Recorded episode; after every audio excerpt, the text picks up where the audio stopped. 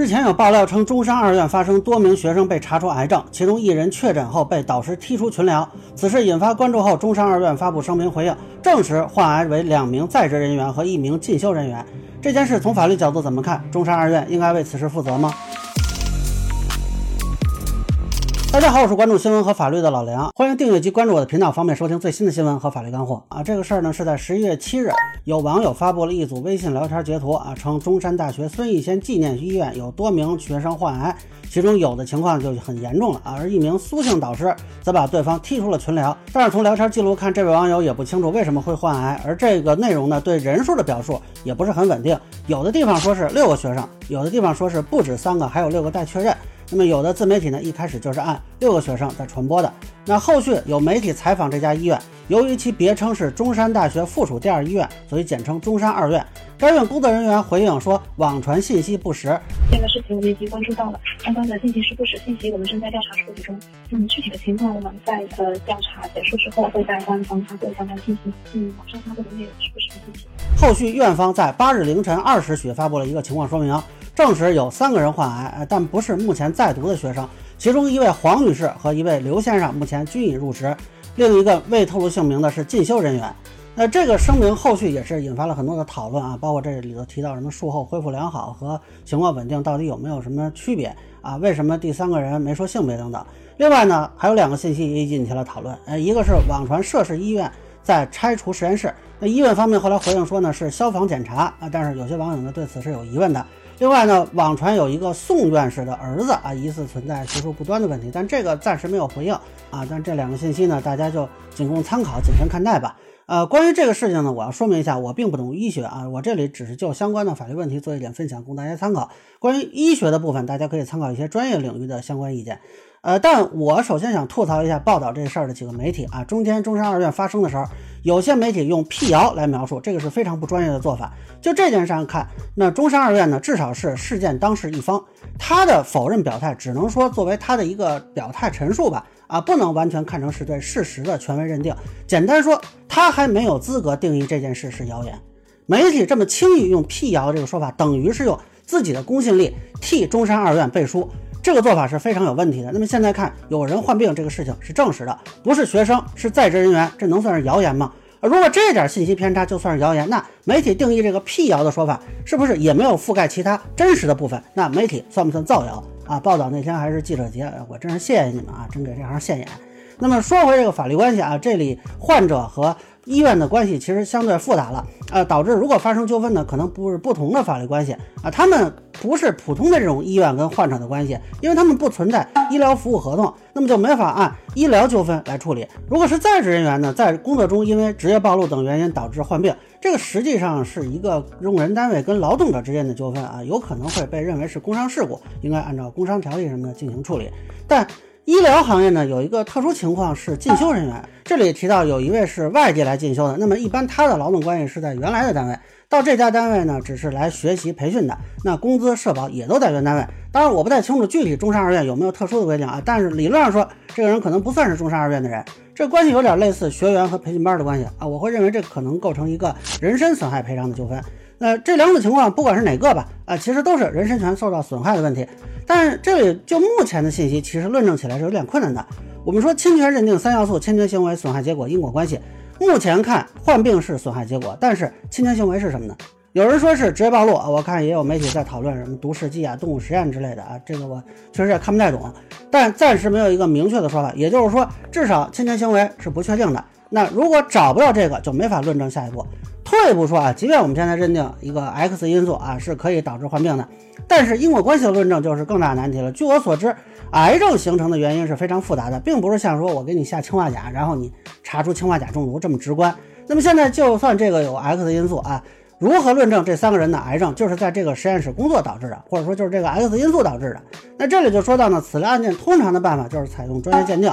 啊，比如说医疗纠纷里头啊，经常会请相关的这个医疗事故鉴定委员会啊来鉴定，然后呢，法院根据这个鉴定结论来做判断。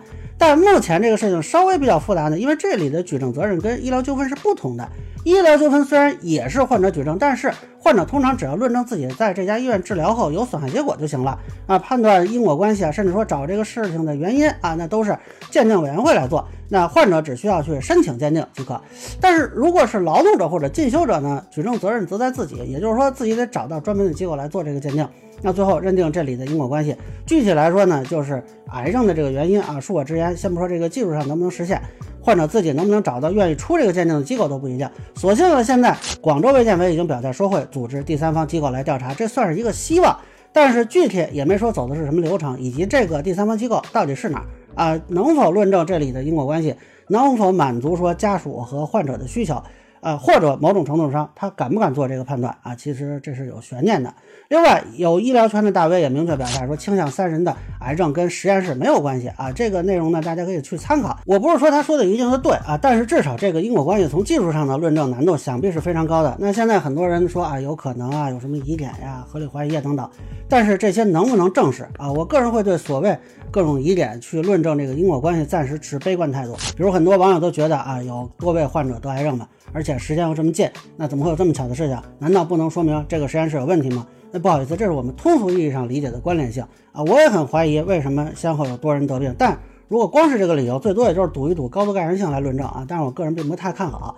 另外，也有医疗大 V 提出呢，应该让中山二院自证。这个呢，多少有点吊诡，因为其实这就是要求举证责任倒置了。但是如果大家对法律变化有了解，就知道之前有一段时间医患纠纷是规定了医院举证责任倒置的，结果呢，医疗圈对这个规定非常不满啊，认为放大了医院的风险啊，直到民法典才改成现在这样。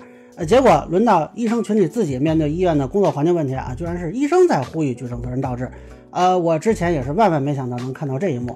不过，我个人对于这种特种行业的职业暴露问题在举证责任方面调整是持开放态度。但目前这个想法，呃，至少现有的法律上我没有找到依据。非常遗憾的说呢，目前关于职业暴露的法律法规啊，基本上都是针对艾滋病的。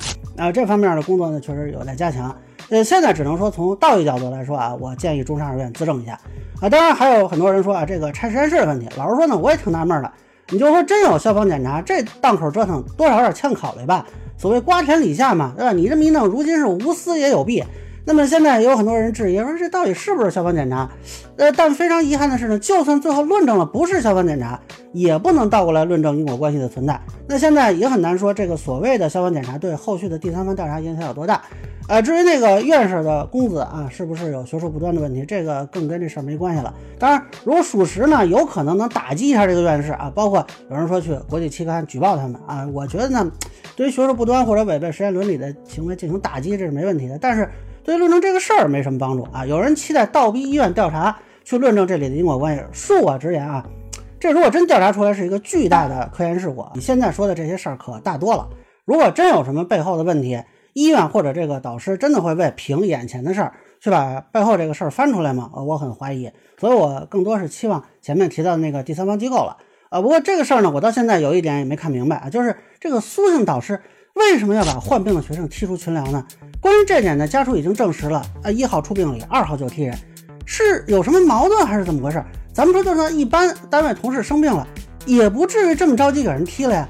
退一万步说啊，就算真的说啊出现职业暴露了。好歹先把人稳住，不把事情闹大，总是要的吧？那这个操作跟前面那个消防检查实在是我看不懂啊！我个人非常建议中山二院做一个明确的回复，包括前面提到的自证工作，因为这件事呢，到现在啊其实影响已经外溢了啊，已经不是说中山二院跟自己员工的问题了，而是影响到医疗行业整体的形象和广大患者的信心了。大家想想，如果一个医院连自己的员工的健康都不当回事儿，他能把患者的健康当回事儿吗？那一个医生连自己学生的健康都不关心，他能关心患者的健康吗？如果这样的医院成为表率，这样的人可以风生水起，对于整个医疗行业意味着什么？今天他能把学生踢出群聊，改日他或者其他医生会对患者做什么呢？我不是危言耸听啊，现在有的网友已经在评论区说，对整个中山系的信心都受影响。恕我直言，这还是轻的。因为根据传播规律，将来更多的人可能未必记得住是哪个医院哪个医生啊，这个事儿可能会传承说医院怎么怎么样，医生怎么怎么样，这对于整个医疗行业的形象打击是非常大的。说实在的，医患关系里最重要的就是信任，这个真的伤不起，曾经是有血泪代价的。所以这件事真的不是说这光是医疗圈内部的事情了。那还是从道义角度吧，希望中山二院能够给社会公众一个清晰满意的答复啊，不然这个坑可是很大的。绝东海之波，流恶难尽，庆南山之主，赎罪无穷，可能全社会都得跟着倒霉啊！我觉得卫生主管部门要给予更多的关注和指引才行。最后还是希望这几位患者能够得到及时有效的治疗啊！即便说出于人道主义角度讲，也是希望中山二院和当地主管部门能够有所作为吧。那以上呢就是我对中山二院部分人员患癌事件的一个分享，个人浅见难免说，也欢迎不同意见小伙伴评论区弹幕里做留言，如果觉得说还有点价值，您可以收藏播客老梁不郁闷，方便收听最新的节目。谢谢大家。